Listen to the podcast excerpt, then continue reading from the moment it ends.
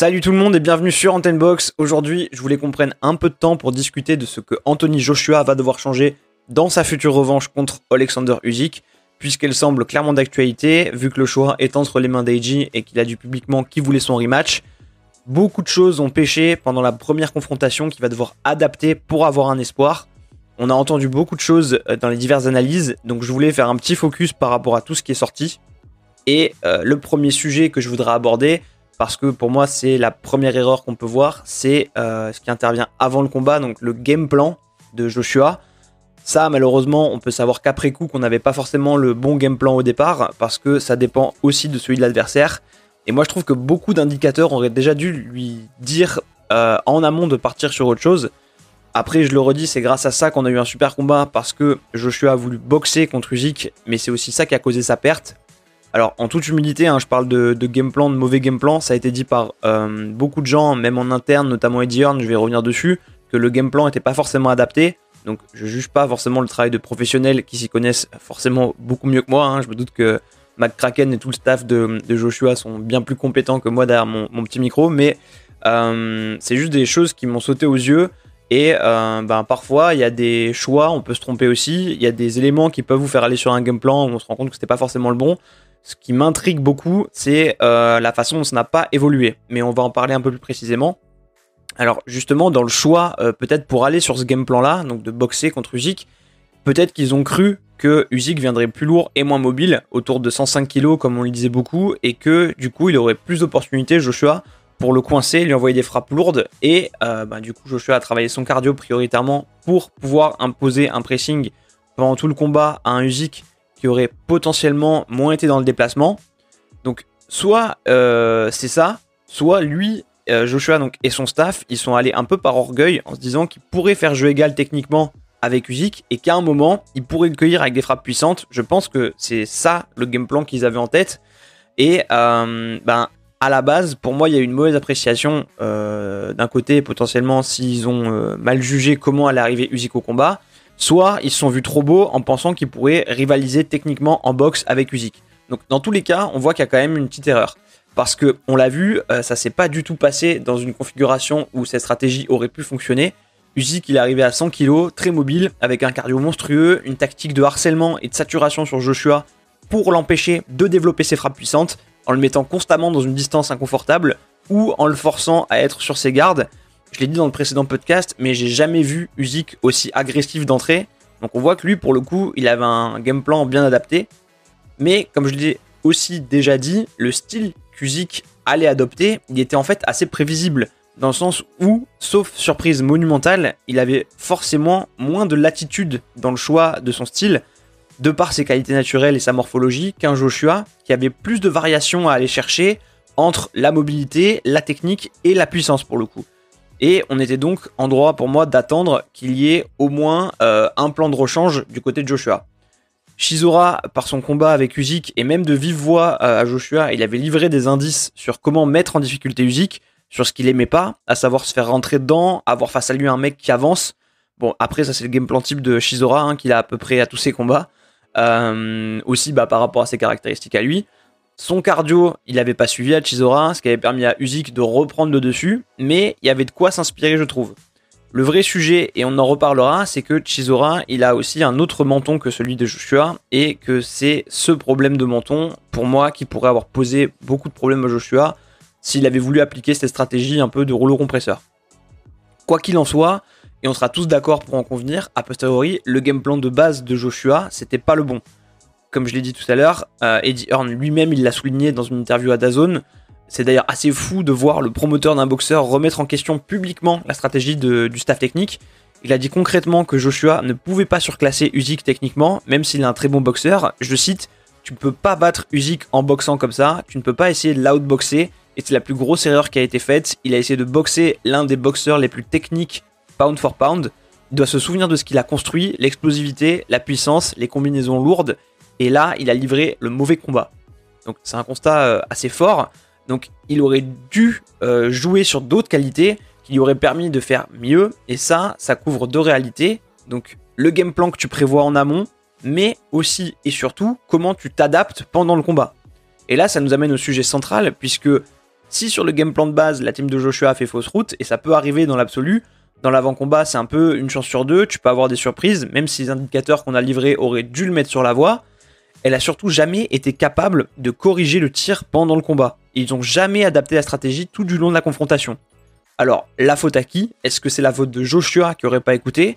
Est-ce qu'il n'a pas pu faire évoluer sa boxe au cœur de l'affrontement parce qu'il était submergé par le rythme qu'imprimait Usyk? Ou est-ce que son coin s'est obstiné? Parce que si nous, on a vu ce qui a pêché chez Joshua, c'est évident et sûr à 100% que son coin, il a pu faire les mêmes constats que nous. Et dès le début du combat, tu peux te rendre compte que le game plan, il va pas, alors au début, tu peux attendre un peu en te disant, il suffit qu'il en place une bonne, ça va faire mal, et là derrière tu pourras enchaîner. Mais tu vois au fil du combat que tu te fais outboxer et que tu vas prendre, euh, enfin que tu vas perdre si tu restes sur un affrontement technico-tactique. Et là, ce qui frappe, c'est que tout du long, rien ne change. On reste sur le même truc qui marche pas et qui montre qu'il n'y a pas de plan B en fait. Son coin, il l'a poussé jusqu'au bout dans, cette stratégie.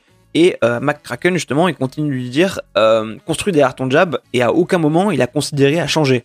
Et j'ai pu voir une interview de John Fury, donc le père de Tyson Fury, qui a livré une analyse euh, sans concession, mais que j'ai trouvé très juste et pour le coup vraiment objective. Euh, je vous mettrai le lien en description. Il explique que lui, il a été surpris parce que selon lui, Joshua aurait dû mettre Usyk sous pression, ne pas le laisser s'installer. Il dit qu'il aurait fallu lui rouler dessus et il est assez critique vis-à-vis -vis du coin de Joshua en leur imputant en très grande partie la responsabilité de la défaite. Je cite encore quand ton plan ne marche pas, c'est à ton coin de le changer et ils ne l'ont jamais fait. Ils continuaient à dire sois intelligent derrière ton jab et ça ne marchait pas parce qu'il était en face d'un maître technicien et il a joué le jeu du Zik depuis le début sans essayer de changer. C'est entièrement de la faute du coin de Joshua.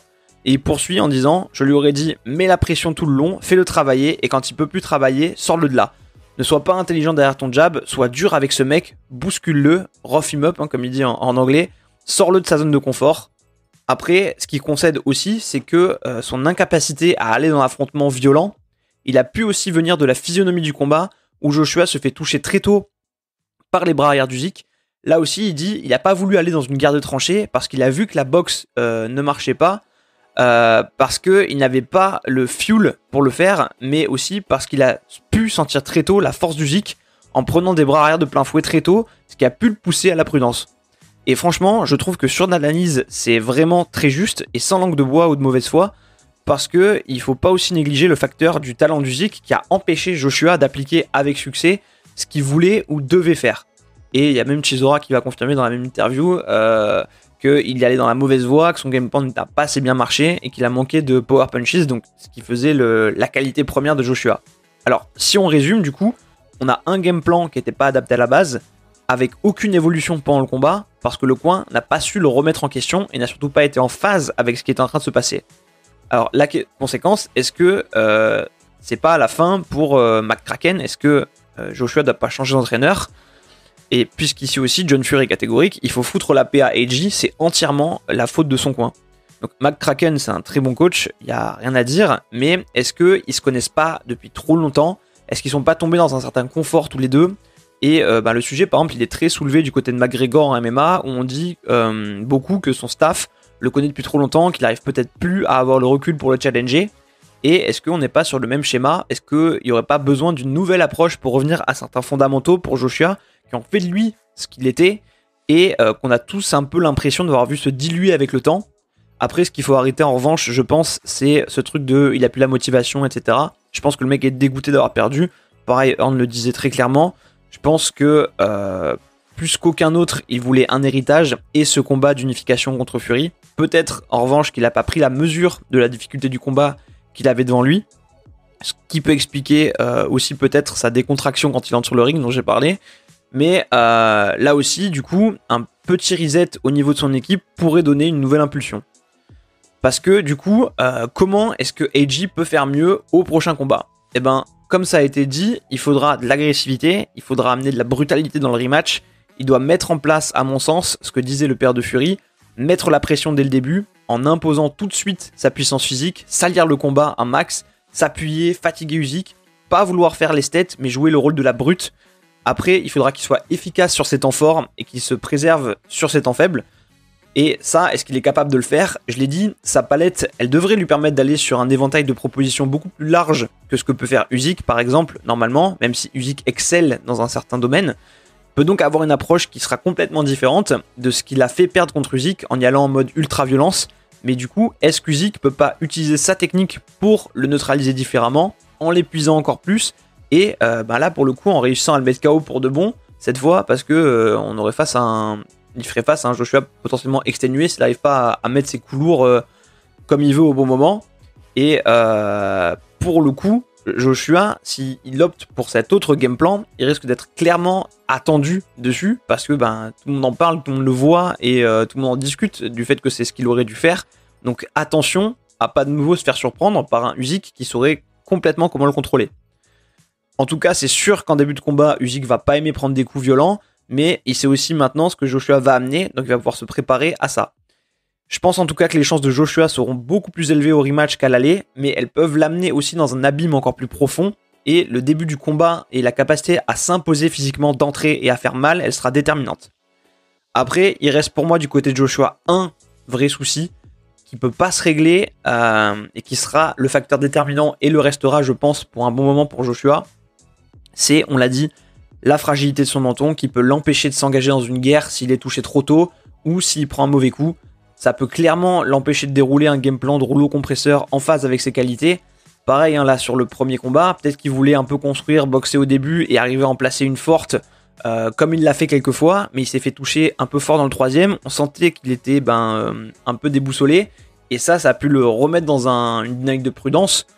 Donc euh, là, ça va être à lui de bien bouger Usyk dès le départ, tout en restant à l'abri des mauvais coups pour être capable de le coincer au moment opportun et de vraiment lui faire mal, de le brutaliser en imposant toute sa puissance physique.